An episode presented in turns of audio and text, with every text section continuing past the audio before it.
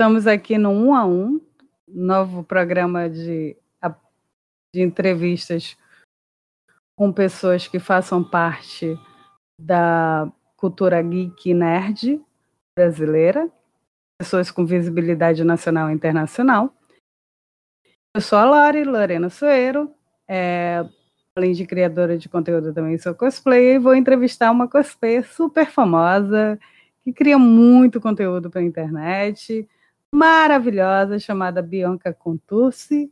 Muito obrigada por ter aceitado o nosso convite para participar desse um a um. Estamos super felizes pela sua participação aqui.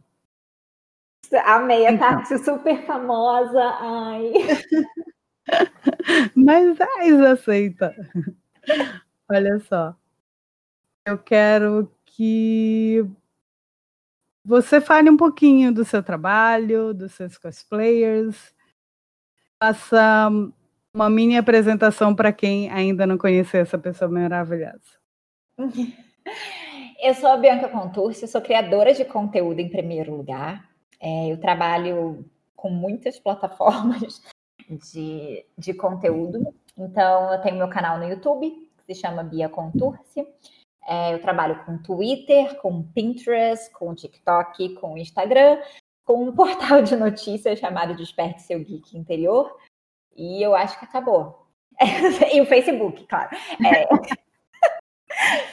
e meu conteúdo é de cultura pop. E com isso entra também a parte de cosplayer, que acabou sendo um lugar onde eu acabei ficando mais conhecida mais rápido pelo destino. Gente... E eu acabo criando conteúdos diferentes de cultura pop e de cosplay em todas essas plataformas. É isso.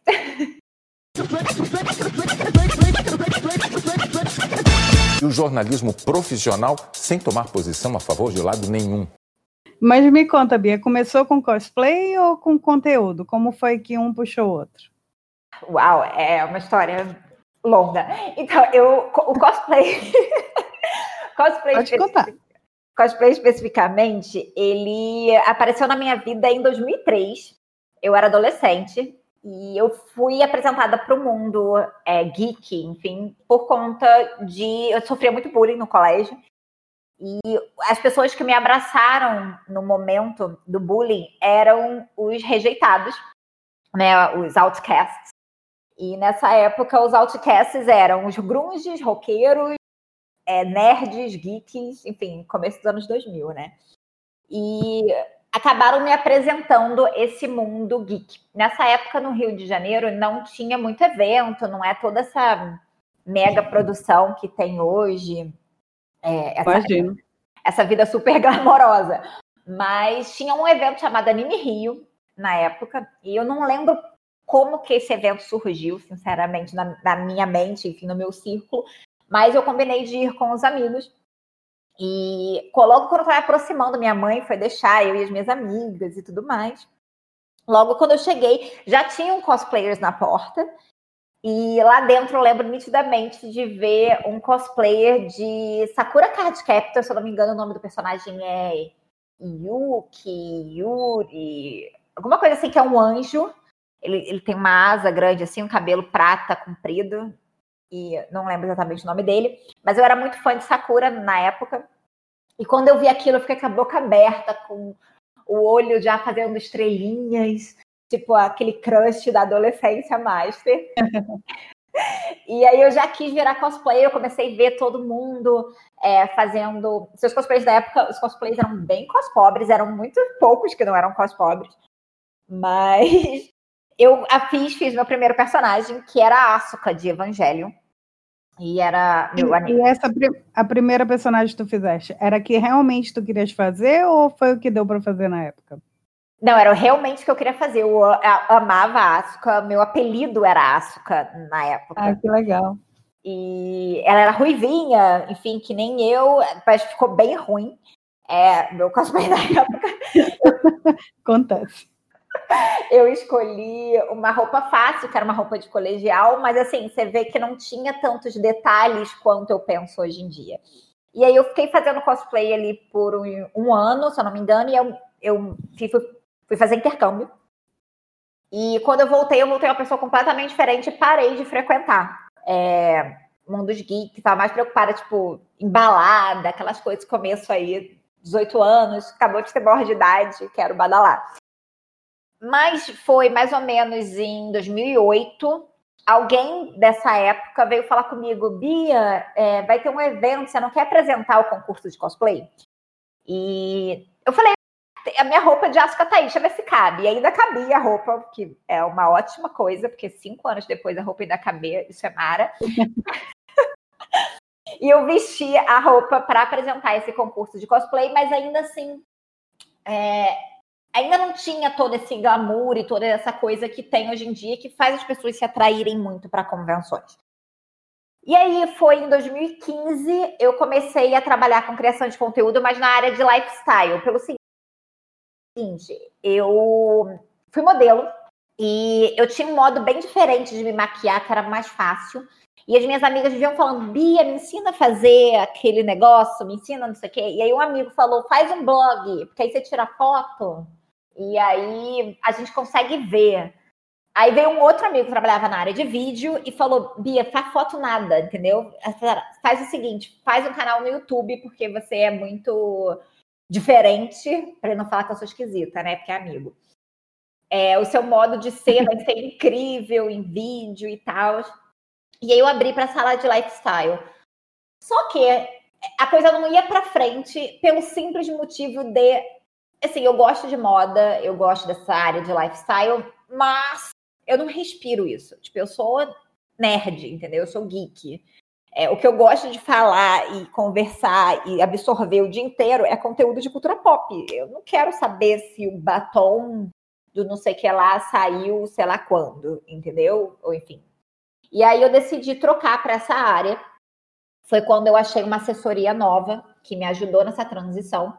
E aí me fez lembrar de 2003, quando eu fiz cosplay. E eu falei, olha, nessa época eu fiquei é, famosinha, num ciclo muito menor, obviamente, mas com um modo muito rápido com cosplay. Eu acho que o cosplay vai ser um bom modo de divulgar.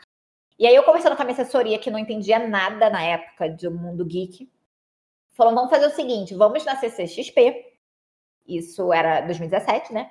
Vamos para a CCXP e vamos testar a teoria. E eu comprei as roupas de Hogwarts, de Grifinória, para fazer a Dina. E, mas assim, completamente sem pretensão de virar o que virou. E era no, na sexta, se eu não me engano, ou no sábado, talvez. Eu tava andando de Dina, até já tinha tendo uma boa atenção, e eu encontrei um menino vestido de Harry Potter. O Gabi, que eu, até hoje ele é meu amigo. A gente não se conhecia, a gente se viu, tipo, ah, vamos tirar foto, tipo, fazíamos dupla, mesmo universo, aquela coisa que. Melhores amigos surgem assim no CCXP. Não é verdade? E aí a uhum. gente ficou, tipo, um pouco tentando se encontrar, porque ele estava tirando foto lá e eu estava tirando foto aqui, até alguém ver, ai meu Deus, é a Dina e o Harry.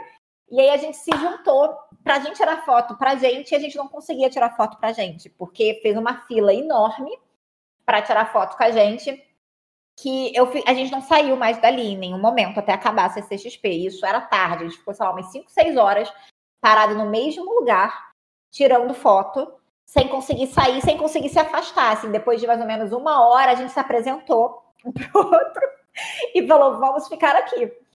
E eu entreguei, eu acho que foi em torno de 500 cartões com ele naquele momento. E foi aí que eu falei, ok, tipo, já sei que o cosplay é um, um, modo realmente de divulgar, porque funciona bastante. E aí eu, eu encomendei minha, meu cosplay de Mary Jane, é, Mary Jane Aranha, né? Porque meu apelido de Mary Jane, meu apelido é Mary Jane desde quando saiu o primeiro filme de Homem-Aranha no, no, cinema, tipo, literalmente o primeiro dia que saiu o filme, alguém saiu do cinema e falou que eu era a cara da Mary Jane, da Christian Dunst. E a partir daí as coisas foram se jogadas, basicamente entubadas em cima de mim. Porque eu fiz a Mary Jane a primeira vez, foi no carnaval, na estreia de Pantera Negra.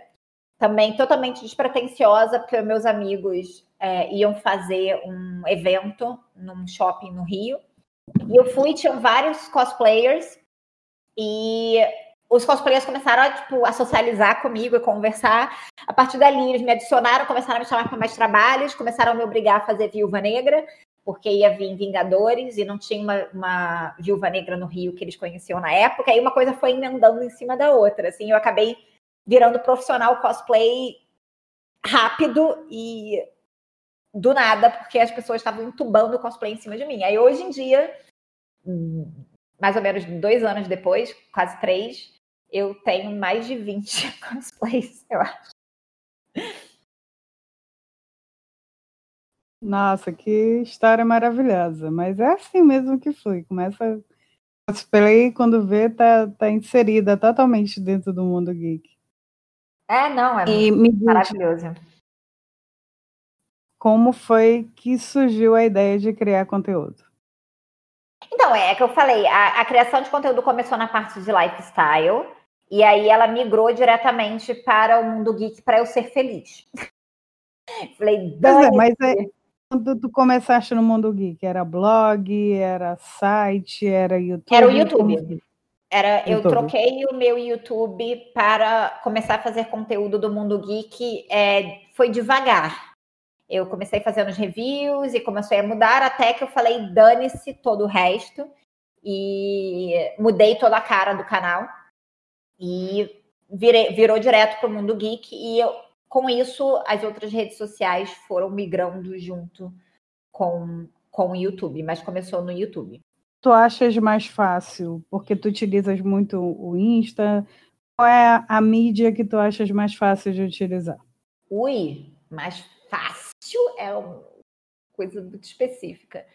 É, assim, eu acho que nenhuma é fácil. Atualmente, aqui você consegue seguidores mais rápido, se esse for o objetivo de fácil, é o TikTok é o mais fácil no momento para ganhar seguidores. É, é um é tem um trabalhinho, mas você em menos tempo consegue mais seguidores. Mas cada plataforma ela tem um, uma dinâmica específica para você criar conteúdo e uma forma de você criar conteúdo. Então, eu acredito que fácil, fácil nenhuma é. Mas para ganhar seguidor, eu acredito que seria o TikTok. Para te criar o TikTok, tu, tu fazes com a ajuda de alguém ou tu fazes sozinha mesmo os seus vídeos? Assim, toda a minha criação de conteúdo é sou eu com eu mesma. Todas. É, só o YouTube que eu tenho, atualmente eu já tenho um editor, porque eu queria ter melhor qualidade na edição. Eu nunca fiz nenhum curso de edição, mas no começo era eu que editava, de modo muito simples, e aí eu comecei a fazer com o editor tem algum tempinho. Eu até troquei de, de editora no final do ano passado. E, e aí é o único que eu realmente tenho ajuda. De resto, eu faço tudo eu com eu mesma. Eu, eu mesma e Bianca, não é eu, eu mesma e Irene. e me diz outra coisa, Bia. Essa mudança, porque agora tu estás em Portugal, me conta como, como é trabalhar ainda com uma mídia voltada para o Brasil. Se tu já estás adentrando na mídia da Europa, como é que tá isso? É, o meu foco, é, o meu principal público ainda é brasileiro. É, acho que eu estava olhando até no Instagram quanto, quanto era o público, mais ou menos, no Instagram brasileiro. Mas era 70%, 80%. Então, é, é, a grande maioria do meu público é brasileiro. Também eu passei desde 2007, especialmente focado neles. Foi ano passado que eu comecei a entrar para o mercado internacional, e inclusive Portugal. Então, eu tô sim voltada para muita coisa aqui, obviamente, com corona, a parte de divulgação é, piorou muito, né? Complicou bastante, porque a, a melhor forma de divulgação que eu vi até agora é o pessoal, é o teste a teste. Então, essa questão de não ter convenção nenhuma aqui pela Europa complica bastante. Então, essa questão de divulgação complicou, mas ainda assim é para o público brasileiro o que dificulta muita coisa e facilita muita coisa. Dificulta porque nós temos horários diferentes. E a, então a questão de marcas, de parceria que eu possa fazer é muito mais complicado, porque se for para me entregar algum produto, é, a, a marca querer entregar algum produto para a Europa, com certeza ela vai desistir antes de querer entregar. Em comparação eu consigo é, tem um, por conta do horário diferente, eu tô adiantada, então eu acordo cedo aqui quando eu termino de fazer todas as minhas gravações, todo o meu trabalho. Normalmente ainda é de manhã no Brasil, então isso me facilita com o horário. Em questão de lançamentos, normalmente é diferente também, mas aqui em Portugal especificamente, os filmes também lançam na quarta-feira, só que eu moro numa cidade média, então não tem filme meia-noite e um que nem no Brasil. Eu tenho que realmente ou assistir mais cedo, ou, enfim, ver como é que vai ser. Mas no momento do coronavírus, a gente está aqui, vai começar a ter lançamentos aqui antes do Brasil. Então, acho que isso também vai me facilitar um pouquinho em relação ao Brasil, pelo menos por enquanto. É porque vocês fizeram a quarentena bem melhor do que a gente está fazendo aqui, né? Pelo que eu sei, o Brasil nem tem quarentena, né? É, tá bem complicado por aqui, infelizmente. E bem, eu sei que os projetos de todos nós foram deixados bem, bem, bem para trás, é, postergados agora, mas o que que tu pretendes ainda fazer que tu ainda não fizeste? Porque o que tu já fizeste, menina, muita coisa. Então me diga os projetos futuros. Então, eu, eu pretendo ir, começar a ir em muitas convenções aqui na Europa, bastante. É, é a minha pretensão de voltar para o Brasil esse ano eram muito poucas. De repente, eu ia para duas vezes, mas provavelmente só para CCXP. E olha lá, porque eu aproveito, eu vou para CCXP e eu fico até fim ano novo, etc, para passar com a família. Então, eu tenho aí basicamente o mês de dezembro até o ano novo para trabalhar no Brasil, fazer foto, fazer trabalhos e até aí. Enfim, como não teremos isso, é, realmente eu vou só simplesmente visitar a família no Brasil. Então eu quero ficar basicamente na Europa, eu quero me estabelecer melhor aqui, criando conteúdo aqui, mostrando as diferenças do conteúdo e do, dos eventos e dos cosplays e do que as pessoas acham aqui na Europa. Eu quero cada vez mais criar mais conteúdo para o YouTube. O meu foco principal sempre foi é, criação de conteúdo, querer ser renomada como criadora de conteúdo. Então, eu quero cada vez mais fazer trabalhos de criação de conteúdo mais interessantes, fazer mais entrevistas, mostrar mais coisas legais para as pessoas. É, mas vai ser basicamente focado mais no mercado internacional, de diferença daqui, do que para o Brasil. É, espero conhecer muita gente incrível daqui para ter ideias novas aí para o Brasil. Cosplayers que você ainda não fez e tem vontade de fazer? É, é, cosplay é tipo um vício, né? A gente vai vendo, a gente vai hum. olhando um negócio, a gente já quer aquele negócio. Mas de cara você falando isso, eu tenho dois cosplays que não vão sair tão cedo e que eu gostaria muito de fazer, que é a Sansa Rainha. Se alguém não viu o final de Game of Thrones foi mal, dei spoiler. Mas Sansa Rainha eu gostaria, gostaria muito de fazer aquele vestido. É, eu tinha planejado, na verdade, para esse ano. A primeira pessoa que, ó, vocês são as primeiras pessoas que admitem isso, tá? Eu estava planejando para esse ano. É, ia ser um vestido super caro, tipo nível vestido de noiva porque eu ia bordar a mão, ia ser um vestido para concursos de cosplays. E o outro cosplay que eu amaria fazer e que eu tenho pretensão, mas ainda não está num projeto assim tão próximo, é de Mulan Rouge da Satin. É aquele que ela desce na, quando ela canta Diamonds, que é um corset com brilho preto e prata. Nossa, aquela roupa é maravilhosa. É, porque eu também já penso, já numa apresentação de concurso de cosplay, eu já consigo imaginar é, eu atuando no meio da galera, andando. É, ia ser uma coisa muito incrível. Então, esses dois são os primeiros que vêm na minha cabeça. Maravilhosos. E me diz uma outra coisa que a gente estava conversando antes, porque eu a conheci no, na CCXP Colônia do ano passado.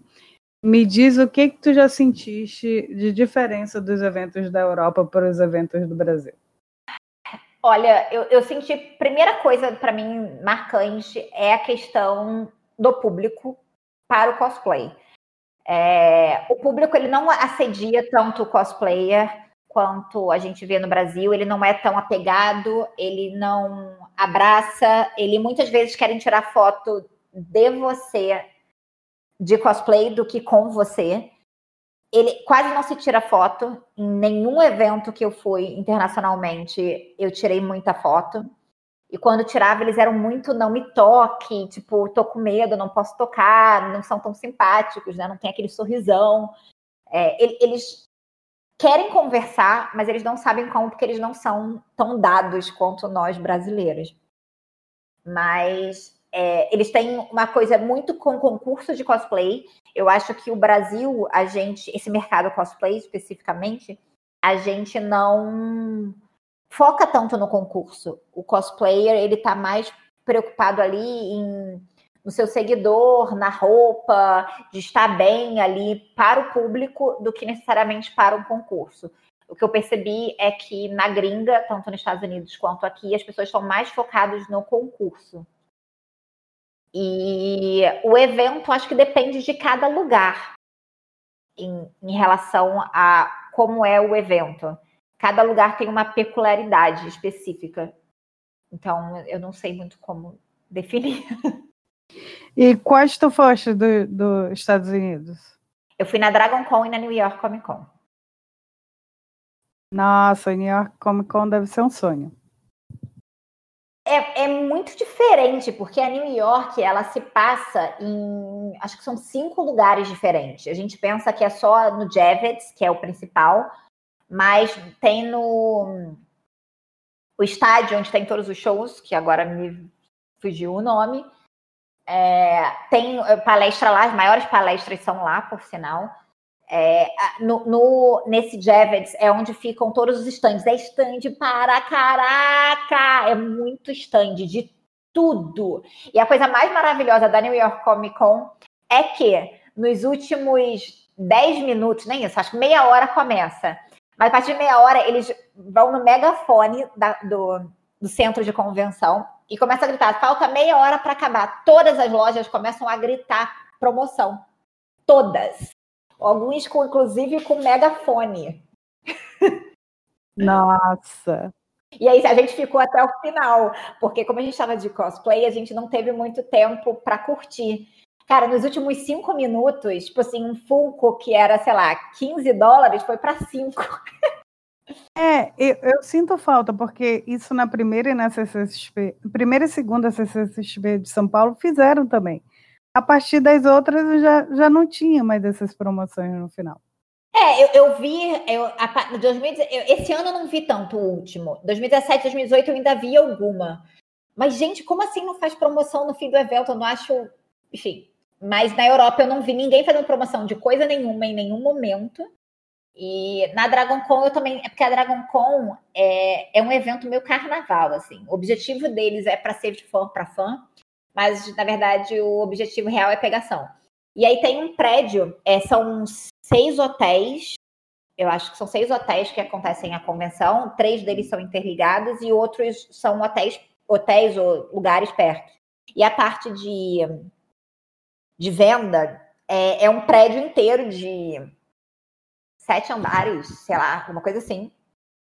E aí, nesses sete andares, tem várias lojas e a fila para você entrar nesse prédio, ele literalmente vira o quarteirão todo para você conseguir entrar. Anda até rápido, mas você perde ali pelo menos uns 20 minutos ou mais, talvez, ou talvez um pouco menos, ali no quarteirão para você conseguir entrar. Então a gente só foi uma vez.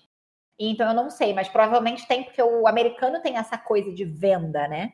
Que o europeu não uhum. tem e o brasileiro a gente fica ali no, no meio termo. Nossa, lá em Colônia eu achei as coisas caríssimas nos estandes em compensação, tinha cerveja até de graça lá, então tudo tem vantagem na vida. Cada um com o seu foco, não é mesmo? Achei lindo, maravilhoso. Tinha que liberar cerveja aqui na CCXP do Brasil. Eu acho que eles não liberam bebida alcoólica no Brasil por conta do brasileiro não ter maturidade para ter bebida alcoólica. Você eu, eu, pergu- eu, coisa... Eu questionei na primeira Comic Con por que não tinha bebida alcoólica, né? Tipo, no final do dia eu tava cansada, queria uma cervejinha para tomar, não tinha nada. Aí o rapaz disse: Não, mas esse evento é para criança. Eu, que criança, moça? Onde é que tem criança aqui nesse evento? Porque no primeira Comic Con, o que menos eu vi foi criança. era só adulto como eu. Como assim é evento para criança? Moço, me respeite. Foi nesse ano que. É, é eu, eu, confundo os eventos todos, mas é, foi nesse ano que tinha um bar de cerveja na CCXP, na frente? Não, no, não no, no segundo ano eles fizeram tipo uma experiência lá dentro e tinha uma parte que vendia cerveja. Aí depois criaram o bar lá fora e por sinal quebra muito galho, porque tu sais o Uber tá caríssimo, aí tu vai lá para frente, bebe mais cervejas, depois pega um Uber mais tranquilo e com maior facilidade. Mas em compensação, o último dia nunca rola porque a galera da CCXP fecha para eles, né? Você também pensa que, tadinho do povo da CCXP. Eu conheço alguns que trabalham, os bichinhos se ferram muito. Uhum. É verdade. É, eu sei e que é... ano passado, ano 2018, teve o bar da, do Johnny Walk na, na HBO, né? Porque era o uísque lá deles do White Walker, e a galera é, ficou teve... bêbada. Sério? Só Sério. com aquela dosinha de uísque? Porque o é, negócio é, é que a malandragem do povo, né? Os cosplayers gatos, que eu conheço, não vamos falar nomes, foram lá e começaram a dar em cima do povo, entendeu? que trabalhava. Aí era para ser uma dose, e aí foram várias doses. E aí o povo ficou bêbado. Olha, eu confesso que eu também consegui mais de uma dose, mas mesmo assim não, é, não foi o suficiente para ficar bebu. É, eu conheço alguns que ficaram bem, bem. É, mas enfim, é, hoje em dia a gente vê bastante criança, inclusive na CCXP. Mas as primeiras duas edições eu vi pouquíssimas. Mas eu não acho que seja por conta de criança, não. Eu acho que seja questão de com o álcool dar mais problema. Sabe? Se você uhum. pensar numa convenção é, onde tem muita gente que já tem problema em relação a assédio, eu não sei se você já passou por isso, mas é, tem muito problema de assédio com cosplayers. E a CCXP, a grande atração da CCXP são os cosplayers. Você imagina esse povo bêbado, tanto mulher quanto homem, assediando os cosplayers. Ia dar muito bad. É, tem esse lado também. É, infelizmente, isso acontece. É, talvez pela questão da Europa, né? O pessoal bebe cerveja desde criança, ele aí não tem problema sobre isso. Eu acho que eles têm hum. mais questão de respeito é, dessa é, essa questão da educação de respeito ao outro, vamos dizer assim. Apesar que todo mundo bêbado, bêbado é tudo igual no mundo inteiro. Mas eu acho que a, a, o problema de dar polícia ou qualquer coisa assim na Europa é muito diferente do problema de dar polícia no Brasil. É isso você tem razão. A questão também das prioridades, né? Eu percebi que o pessoal da Europa gosta mais de se encontrar, reunir, fazer as, as caminhadas, ou ficar mesmo do lado de fora do evento curtindo e não necessariamente dentro do evento nos stands, né? Eu, sinceramente, ainda não tive tanta experiência o suficiente para saber. Eu gostaria, esse ano, se o mundo tivesse normal, eu poderia estar falando aqui de vários eventos para vocês, de vários países diferentes, porque eu ia pelo menos a um evento por mês pela Europa mas enfim, tudo deu errado. É, a experiência que eu tive foi que os eventos estavam muito vazios, tanto os dois que eu fui por aqui, tanto na Alemanha quanto em Portugal. É, então eu realmente não sei, sabe? Eu realmente preciso ter mais informação sobre outras convenções para saber se não foi especificamente esses que eu fui, do que eu poder falar sobre isso, porque realmente eu não sei. E o que, que tu achas, Bianca, da, desse ano que nós vamos ter essa CCXP online? Acho que a chance de dar errado é muito grande, mas eles têm a vantagem para os outros eventos sobre eles terem toda a experiência do que aconteceu, todos esses eventos estão rolando pelo mundo, que são vários, e ver o que funcionou e o que não funcionou e como eles adaptarem isso para o Brasil. É, eles têm que fazer uma coisa muito dinâmica, porque você prender alguém em um evento online é muito diferente de você prender alguém pessoalmente. Eu acho que eles vão ter um trabalho muito grande, mas a CXP ela renovou e inovou no mundo de eventos do mundo. Então eu acho que se tem alguém para conseguir, são eles. É, e se eles conseguirem também cenas exclusivas e pela data de dezembro, né, de soltar soltar um, prévias exclusivas dos filmes, talvez consigam. Agora que vai dar uma bad nessa época de não ter CCXP, vai ser, né? Cara, vai dar muita bad, porque a CCXP, para mim, é... eu, eu não curto a CCXP, tá? Desde eu, eu fui a primeira vez em 2017, onde eu consegui curtir. 2018, 2019 eu não curti nada, porque eu estava trabalhando full time. Na verdade, cada ano que passa, graças a Deus, não estou reclamando. Eu trabalho mais e mais, não tenho horário nem para dormir. Mas é o momento que eu tenho de ver todos os meus amigos de todos os lugares. De eu conseguir ver aquele seguidor que me deu apoio o ano inteiro, de eu poder agradecer aquele, aquela marca, aquele enfim, fornecedor que me apoiou. Então, é nele onde eu sei tudo que eu consegui cumprir e que eu alcancei no ano todo, e além de eu poder dar o carinho e a retribuição pessoalmente para pessoas e marcas. E esse ano não ter, nossa, me dá um. Só falando, tô me dando um aperto no coração. Nossa, eu acho que o aperto no coração é, é geral, né? Porque eu acho que existem eventos antes e depois da CCXP aqui no Brasil né? E muita gente que conseguiu é, trilhar seu caminho ou se fez como a tua história, né? Que começou a deslanchar mesmo por causa da CCXP, então é um marco para muita gente. Inclusive, eu não sei nem como é que tá, porque eles tinham a questão até de fazer um, um, um cruzeiro ano que vem, né? E eu creio que todos esses planos serão renovados, que é uma sacada muito boa, é claro que é um público mais privilegiado, até eu que já fui em, em todas as edições da CCXP não poderia ir, mas assim, eu acho que eles estavam com planos tão grandiosos também, e aí veio Corona e colocou todo mundo em pausa. É, eu acredito que o Cruzeiro vai ser cancelado também, vai, vai atrasar para o ano seguinte, porque mesmo que a gente esteja bem na época que seria o Cruzeiro do ano que vem, é, as pessoas não, eles não vão conseguir ter tanto público, porque as vendas que aconteceriam esse ano todo não vão acontecer. Porque, com certeza, as pessoas, mesmo que tenham dinheiro, não estão comprando, porque sabem que o mundo é incerto ainda em 2021. E as pessoas que teriam, poderiam ter dinheiro, ela não está tendo, porque, enfim, tá, todo mundo teve que cortar custos, está tendo que bancar, não está recebendo tanto quanto recebia, ou, enfim, não está recebendo nada. conheço muita gente que trabalha em áreas que está há meses sem receber um tostão. Então, eu acho que eles vão cancelar porque vai ser um desperdício de navio ter pouca gente ali e até para eles não se queimarem com a, a, parte de produção, né, fornecedor e as galera que investiu ali. Então, eu acredito que eles vão atrasar esse cruzeiro também para um ano.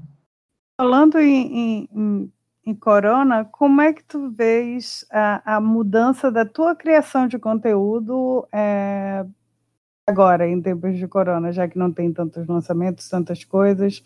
Estás focando mais em quê? Eu nunca falei tanto de review, não é muito o meu foco falar especificamente de review. Eu existem, obviamente, reviews, mas acabou que focou agora mais em relação a streamings e etc. do que em cinema. Mas o que aconteceu foi que a minha criação de conteúdo aumentou, na verdade. Porque como as pessoas estão mais em casa, elas acabam absorvendo mais. Então eu comecei a dar foco mais nisso do que na criação de conteúdo em evento e conhecer as pessoas em evento. Eu tive que focar mais em divulgação online mesmo. E, e aí eu tive que aprender a fazer, aprender mais, né? E melhorar, eu fazer tudo sozinha. Então, quando eu vim aqui para Portugal, é, meu novo apartamento tem um estúdio para mim. Então, eu já antes disso tudo acontecer, eu já tinha comprado luzes e etc. Quando veio a questão do corona, eu comprei um fundo branco e um fundo de tijolinho para eu fazer mais foto e fazer mais uns vídeos com fundo diferente. E eu acabo fazendo tudo, todos os TikToks, todas as fotos em casa.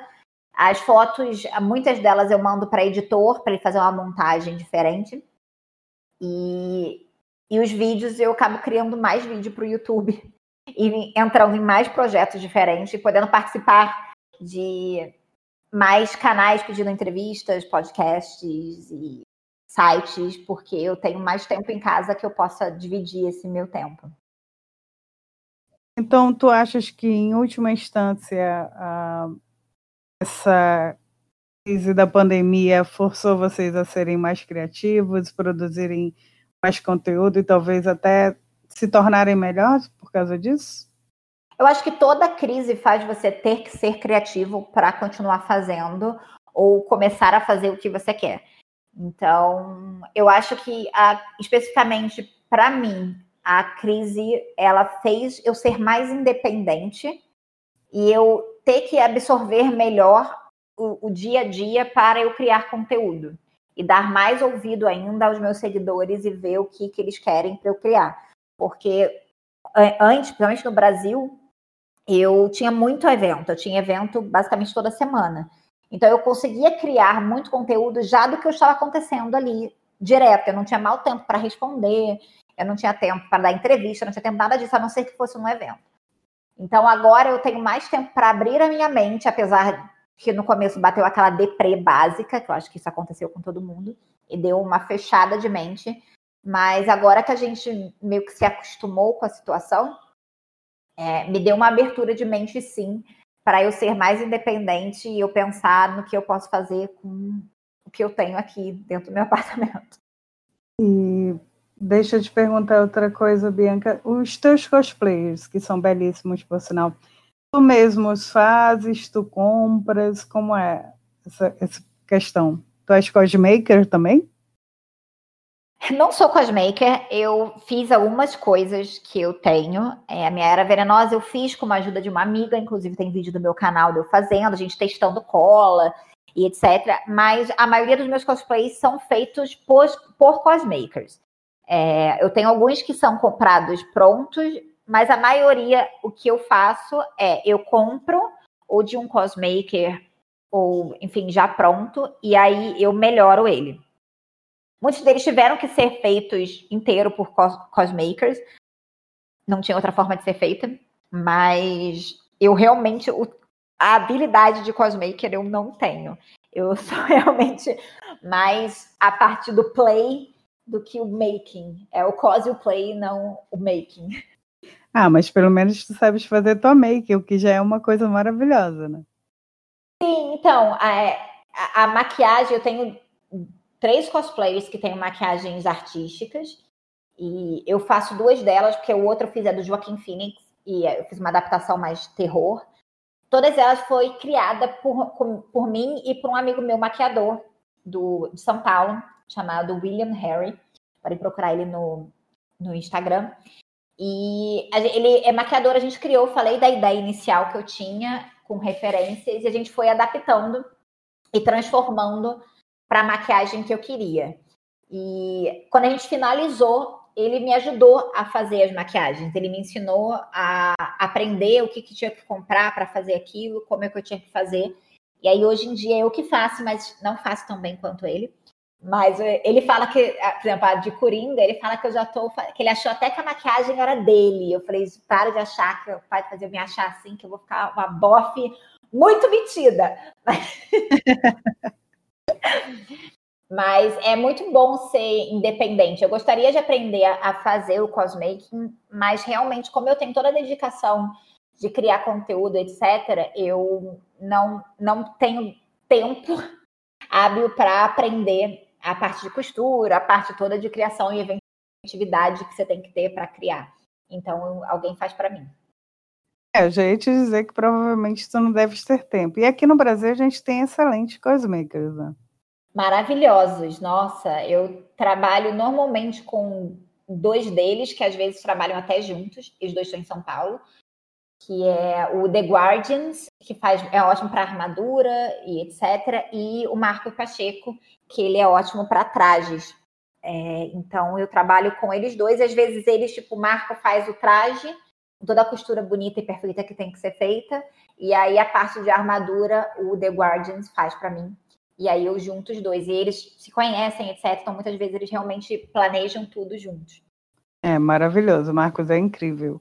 E me diz uma coisa, agora que tu estás na Europa, como é que tu vais fazer? Tu vais mandar fazer aí? Tu já pesquisaste sobre isso?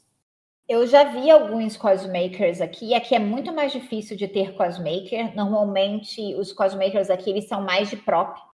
É, eles fazem mais uma coisa específica do que realmente a roupa toda.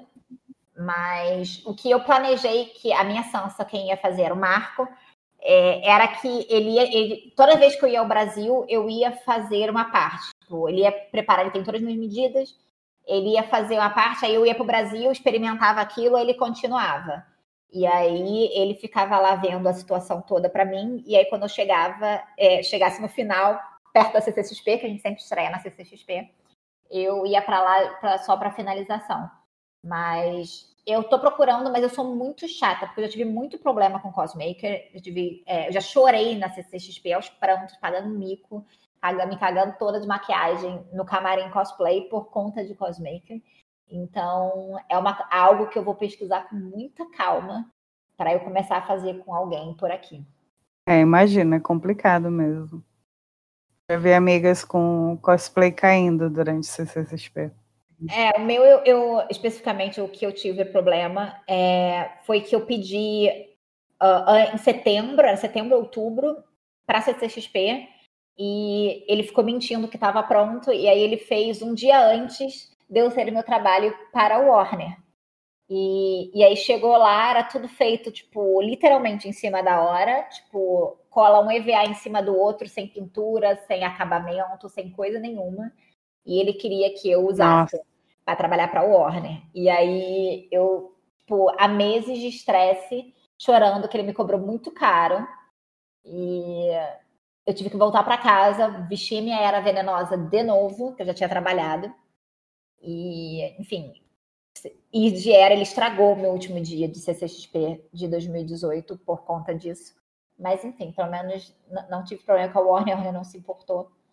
Mas realmente me fez repensar muito essa questão de cosmaker. É, é uma coisa bem complicada que requer realmente um planejamento grande e Realmente é sempre bom ter os cosmakers de confiança para não passar por essas situações.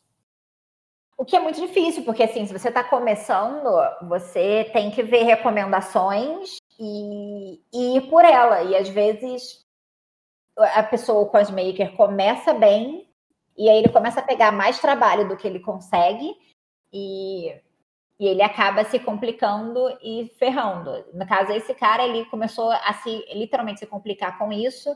Parece que, pelo que as fofocas dizem, que ele começou a pegar o dinheiro que era para botar no cosplay e fazendo outras coisas e acabou enfiando o pé na mão, enfim. E aí depois ele me entregou o cosplay todo ruim, que eu não, não pude utilizar basicamente nada. Tipo, você noção, a bota, meu pé é 37, ele me deu uma bota 41.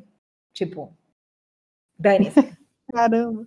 E eu tive, eu literalmente joguei quase o cosplay todo fora, o, só o, o switch, né, o macacão que deu para utilizar as coisas, mas eu tive que fazer basicamente um cosplay do zero com o The Guardians, é, que é o Julius que faz, para realmente refazer tudo. E aí o Julius é de doido, adoro o Julius, mas ele fica louco comigo, porque eu sempre assim, então, você pode fazer um cosplay enorme, muito difícil, para daqui a um mês ele quer dar na minha cara, mas se ele fala que pode, ele pode, ele, e ele faz. Então, para mim, é isso que importa. Ah, isso que importa. Aliás, que conselho tu darias para quem quer começar a fazer cosplay agora? Vou fazer jabá. Primeiro, se inscrever no meu canal, que tem uma playlist inteira de sobre cosplay, tem várias dicas lá separadamente para cada detalhe. Mas eu recomendo você começar com cosplay simples, um personagem que você ama, porque você vai ter que ficar naquele personagem. E não focar na perfeição. Foca em se divertir e aprender o que é esse mundo e seguir em frente. Vai se divertir, porque quanto mais você se divertir, mais você vai gostar e mais você vai querer aperfeiçoar aquilo. Perfeito. Valeu, esse foi nosso papo aqui com a Bianca Contursi, maravilhosa, incrível, cheia de projetos aí que continuam rolando, né? YouTube.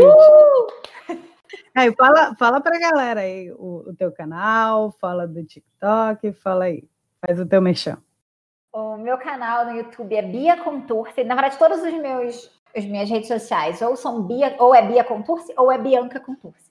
Então fica fácil de você achar. Se você botar a Bianca Contursi no Google, vai aparecer a maioria das redes sociais. O TikTok é Bianca Contursi, o Instagram é Bianca Contursi, o Facebook é Bianca Contursi. E o Pinterest também é Bianca Contursi. E o Twitter e o YouTube é Bia Contursi. E vocês podem conferir lá, tem sempre, todo dia nas redes sociais tem algum conteúdo novo e no YouTube é, tem vídeo três vezes por semana, pelo menos. O Insta também, então o Insta é muito maravilhoso. É Bianca Contursi, é meu Insta, tem foto todo dia, ou vídeo, e ainda tem os, os stories, onde eu mostro um pouquinho do dia a dia, eu consigo saber mais de vocês e interagir mais com vocês. Valeu mesmo por esse papo. Obrigada por ter dado tempo. Eu sei que é complicado aí na Europa. Então, muito obrigada por ter dedicado esse tempo aqui para o nosso podcast. Adorei saber mais sobre você. Muito sucesso nos próximos projetos. Obrigada, obrigada pelo convite. Adorei. Tá? Então, esse foi o podcast Rabo Gente de hoje. Você pode conferir em todos os streamings. Valeu! Bring